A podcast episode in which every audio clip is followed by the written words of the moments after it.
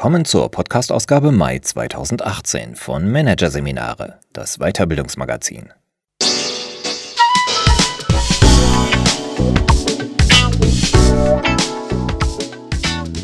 Weitere Podcasts aus der aktuellen Ausgabe behandeln die Themen Tabus im Unternehmen. Kann das weg? Und Kulturveränderung in Organisationen. So gelingt Wandel nicht. Doch zunächst Mythen der Weiterbildung.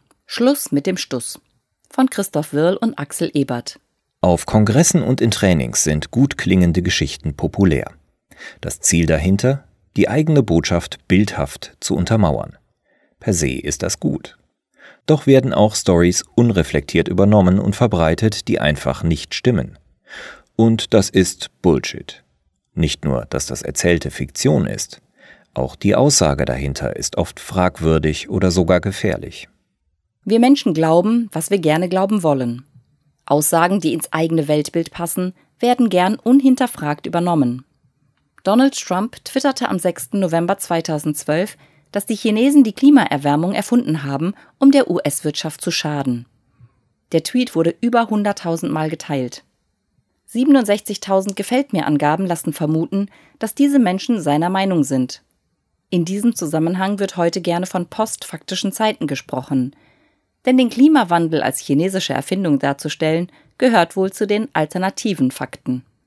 Dieser gefährliche Populismustrend zeigt, wie wichtig eine neue Aufklärung ist und warum auch wir in der Weiterbildungsbranche stärker um Wahrheit ringen sollten. Denn gerade auch dort, wo es um Fragen der persönlichen Entwicklung von Menschen geht, wo über das Heben von Mitarbeiterpotenzialen nachgedacht wird, wo Fragen des Change Managements angegangen werden, kommt es darauf an, den Menschen nichts Falsches zu suggerieren, sondern bei der Wahrheit zu bleiben. Die Wahrheit ist dem Menschen zumutbar, sagte bereits die Schriftstellerin Ingeborg Bachmann. Tatsächlich aber werden in Vorträgen, in Trainings und in Managementansprachen unhinterfragt beliebte Geschichten erzählt, die einfach nicht stimmen. Geschichten dienen dazu, eine Botschaft zu untermalen. Sie dienen dazu, aufzurütteln oder einen Standpunkt unvergesslich zu machen. Sie lockern den Vortrag auf und erzeugen Aha-Effekte. All das ist gut. Nicht gut ist jedoch, dass viele der immer wieder erzählten Stories einfach falsch sind. Bullshit. Wenn die Botschaften hinter den falschen Geschichten wenigstens vernünftig wären, okay, Auge zugedrückt. Oft sind die zentralen Aussagen bei genauerer Betrachtung jedoch fragwürdig und manche Botschaften sind sogar gefährlich. Gravierende Irrtümer beinhalten beispielsweise diese fünf immer wieder gern erzählten Mythen. Mythos 1. Die Hummel, die nicht fliegen kann. Was erzählt wird? Die Hummel hat eine Flügelfläche von 0,7 Quadratzentimetern bei 1,2 Gramm Körpergewicht. Nach den bekannten Gesetzen der Aerodynamik ist es unmöglich, bei diesen Verhältnissen zu fliegen. Die Hummel weiß das nicht. Sie fliegt einfach. Was daraus geschlossen wird. Mit dieser Hummelgeschichte soll vermittelt werden, dass das scheinbar Unmögliche durchaus möglich ist. Man dürfe sich nichts einreden lassen, was unter Umständen blockierend wirken kann. Grundtenor Du kannst alles schaffen, wenn du es nur wirklich willst und lass dir von niemandem das Gegenteil einreden. Was wirklich dahinter steckt? Der Flug der Hummel lässt sich sehr wohl naturwissenschaftlich erklären. Es wird behauptet, die Flügel seien zu klein, um ihr Gewicht in die Luft zu bekommen. Das wäre aber nur korrekt, wenn die Flügel der Hummel starre Tragflächen wären, etwa wie bei einem Flugzeug. Hummeln haben jedoch extrem flexible und elastische Flügel, die sich auf die dreifache Länge dehnen lassen. Mit bis zu 200 kreisförmigen Flügelschlägen pro Sekunde erreicht sie den nötigen Auftrieb. Der vielerseits erzählte Irrtum entstand 1934. In dem Buch Der Flug der Insekten stellt der französische Mathematiker André Saint-Lage diese falsche These auf. Erst 1996 hat der britische Forscher Charles Ellington den Flug der Hummel wissenschaftlich erklärt. Was an falschem haften bleibt. Tatsächlich haben Geschichten wie diese die Weiterbildungsbranche geprägt. Doch ist die dahinterliegende Aussage realistisch? Wohl kaum. Es ist eben nicht jeder Mensch in der Lage, alles zu erreichen. Ein Mensch im Rollstuhl wird vermutlich keine Karriere im Stabhochsprung machen, egal wie sehr er an sich glaubt. Schon einige Jungunternehmer sind an solchen von außen eingetrichterten Selbstüberschätzungen gescheitert. Sie haben die Realität aus den Augen verloren und sich Ziele gesetzt, die unmöglich zu erreichen waren, trotz der möglicherweise vorhandenen Willensstärke. Ein anderes populäres Beispiel zeigt den Irrtum auf. Forscher haben untersucht, wann eine Diät erfolgreich ist und wann nicht. Ist es wirklich die oft zitierte Willenskraft, die zum Idealgewicht führt? Ja und nein. Natürlich muss ein gewisser Wille vorhanden sein. Doch nachhaltig abgenommen haben diejenigen, die sich mit Fakten rund um Ernährung und Sport angefuttert haben. Statt des Seminars mit der inneren Einstellung zum erfolgreichen Unternehmer wäre also für manche Teilnehmer ein betriebswirtschaftlicher Grundkurs um vieles sinnvoller. Mythos 2. Der außerirdische Kugelschreiber. Was erzählt wird. Nachdem die ersten Erfolge der NASA, die bemannten Weltraumflüge, vollbracht waren, stellte sich eine pragmatische Frage. Die Astronauten und Kosmonauten brauchten einen Stift, der unter den extremen Bedingungen im All funktionieren konnte. Die Amerikaner begannen mit der Entwicklung und nur wenige Jahre und eine Million Dollar später war er fertig. Ein Kugelschreiber, der problemlos unter den widrigen Umständen im All schrieb. Und die Russen nahmen einfach einen Bleistift. Was daraus geschlossen wird. Diese Geschichte funktioniert vor allem vor Führungskräften gut, die aus jedem Problem ein komplexes Projekt machen wollen. Sie macht anschaulich, dass auch komplizierte Anforderungen einfache Lösungen brauchen oder brauchen würden.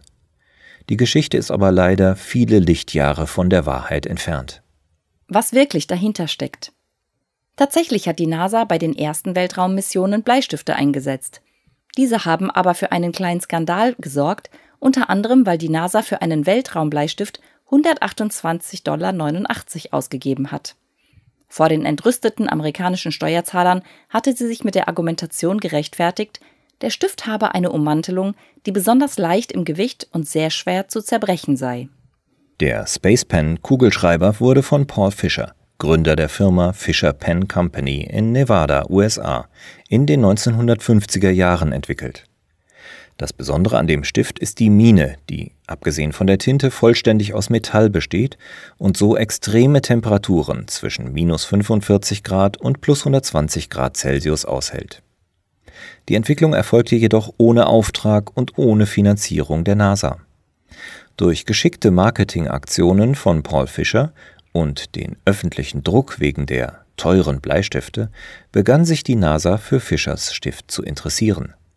In Kooperation mit der NASA wurde der Stift zwei Jahre getestet und 1968 erfolgreich auf der Apollo 7 Mission eingesetzt.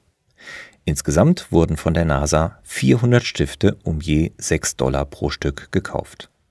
Und der Clou der Geschichte? Auch die damalige Sowjetunion erwarb 100 Stück, um sie während der Soyuz-Mission einzusetzen. Von wegen, die Russen nutzten Bleistifte was an Gutem herausgezogen werden kann. Es zahlt sich aus, die wahre Geschichte zu kennen und zu erzählen. Dabei sollte es um den Kaufmann Paul Fischer gehen. Denn er hat durch die Zusammenarbeit und die Weiterentwicklung des Stifts gemeinsam mit der NASA aus einem Kugelschreiber den bis heute modernen Space Pen geschaffen. Durch das kaufmännische Geschick von Paul Fischer und die NASA als Referenz wurde der Stift weltbekannt. Richtig erzählt ist es eine geniale Marketinggeschichte. Sie entspricht der Wahrheit und kann bei Marketing- oder Verkaufsvorträgen erzählt werden. Zeigt sie doch, wie wichtig Referenzen renommierter Kunden sind. Mythos 3. Gackernde Eierwerbung. Was erzählt wird. Verkaufstrainer erzählen diese Geschichte in etwa so.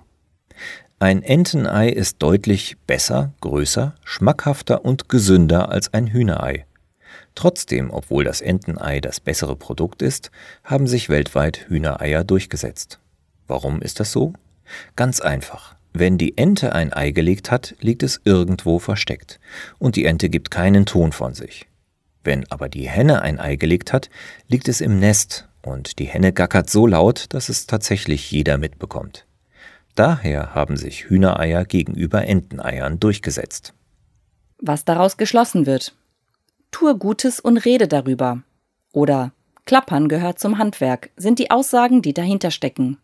Es genügt nicht, ein gutes Produkt zu haben, man muss es auch marktschreierisch anbieten. Sätze wie eine gute Leistung, die schlecht kommuniziert wird, hat nie stattgefunden. finden sich im Zusammenhang mit der Eierlegende. Was wirklich dahinter steckt, die Geschichte an sich ist einfach falsch. Hühnereier haben sich in Europa vorwiegend aufgrund des Geschmacks durchgesetzt, während in vielen asiatischen Ländern heute noch immer mehr Enten als Hühnereier verzehrt werden. Bis in die 1920er Jahre wurden auch in Europa Enteneier in ungefähr gleicher Menge wie Hühnereier zum Kochen verwendet. Dann machte allerdings das bis heute unbestätigte Gerücht die Runde, dass Enteneier für den Ausbruch von Paratyphus verantwortlich sind. Das ist für den Erfolg der Hühnereier verantwortlich. Auch, dass ein Huhn jedes Ei gackernd ankündigt, stimmt schlichtweg nicht. Forscher gingen der Sache auf den Grund und fanden Unerwartetes. Höchstens ein Drittel der Hennen gackerte überhaupt, wenn das Ei im Nest lag. Was an Falschem haften bleibt. Nicht nur, dass die Geschichte falsch ist, auch als Marketing-Anekdote erscheint sie flach. Eine gute Leistung muss natürlich kommuniziert werden. Aber ist die Empfehlung, laut zu gackern, wirklich ein guter Tipp? Unter Marketing-Profis kursiert sogar die Formel Good Marketing kills a bad product faster.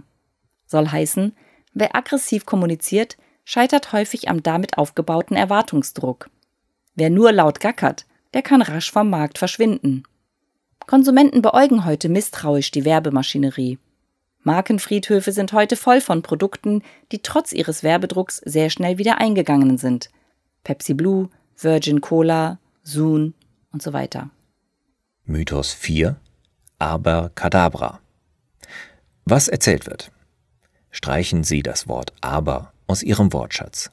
Ersetzen Sie es immer durch das Wort und. Was daraus geschlossen wird.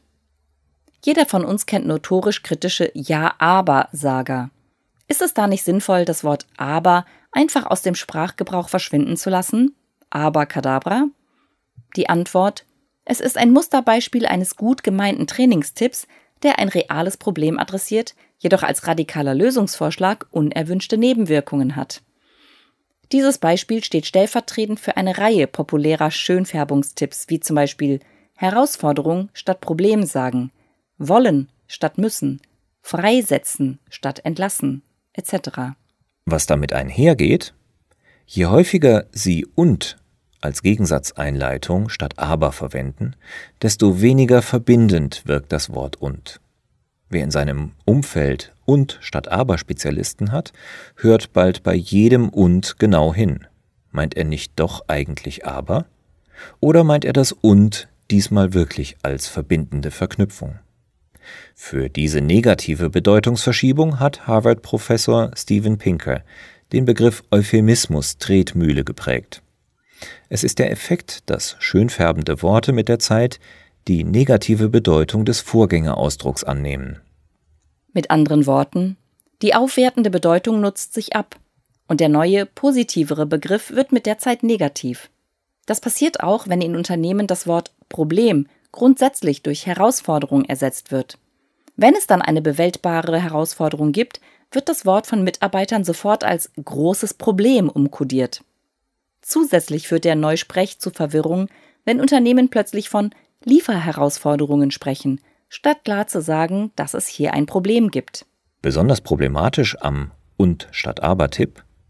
Er erzeugt genau das, was er zu verhindern vorgibt, nämlich die negative Abgrenzung.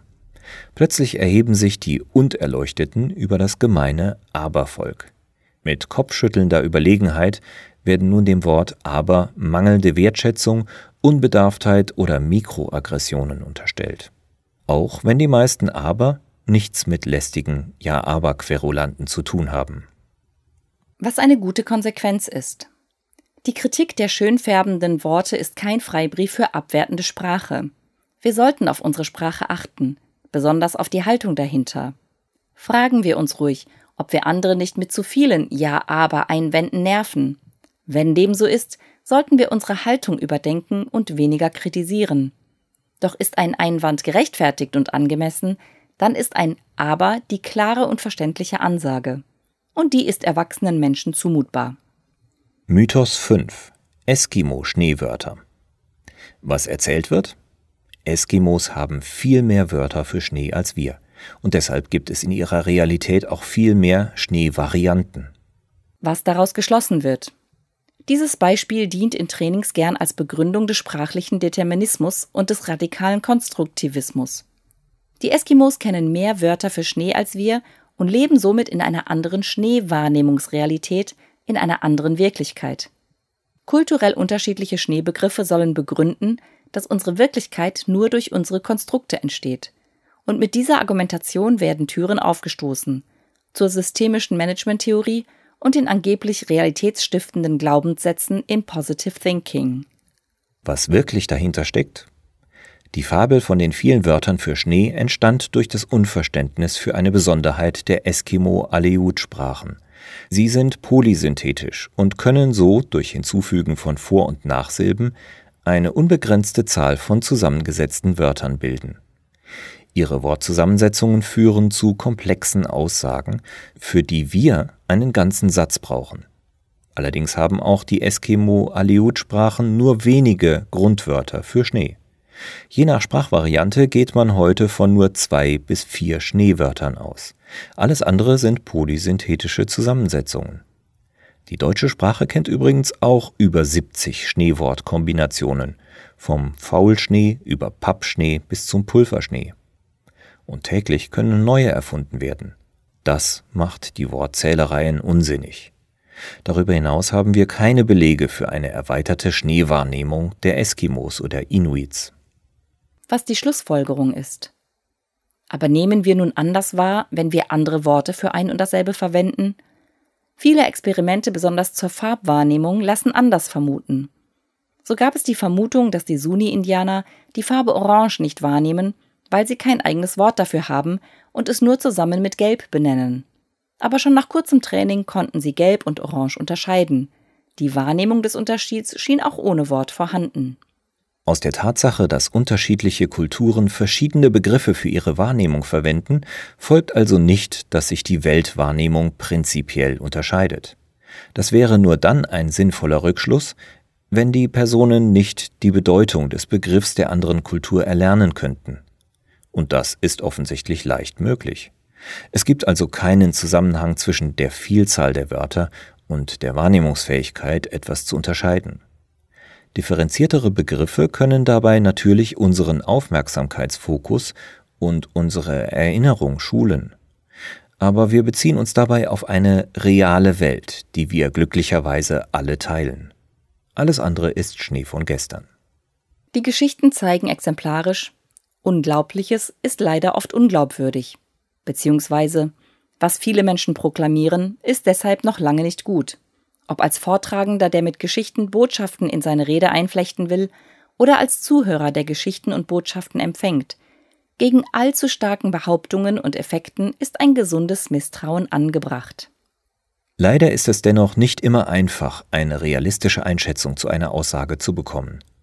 Nicht alle Trainingsmythen und Irrtümer sind aufgeklärt und dokumentiert. Doch die Suche lohnt sich, weil falsche Aussagen häufig mit Risiken und Nebenwirkungen verbunden sind.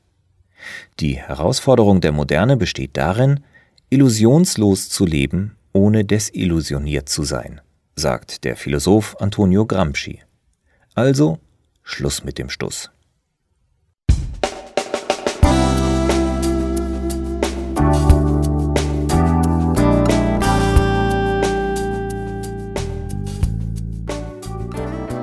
Sie hörten den Artikel Mythen der Weiterbildung. Schluss mit dem Stuss von Christoph Wirl und Axel Ebert aus der Ausgabe Mai 2018 von Managerseminare, produziert von Voiceletter. Weitere Podcasts aus der aktuellen Ausgabe behandeln die Themen Tabus im Unternehmen. Kann das weg? Und Kulturveränderung in Organisationen. So gelingt Wandel nicht. Weitere interessante Inhalte finden Sie auf der Homepage unter managerseminare.de und im Newsblog unter managerseminare.de/blog.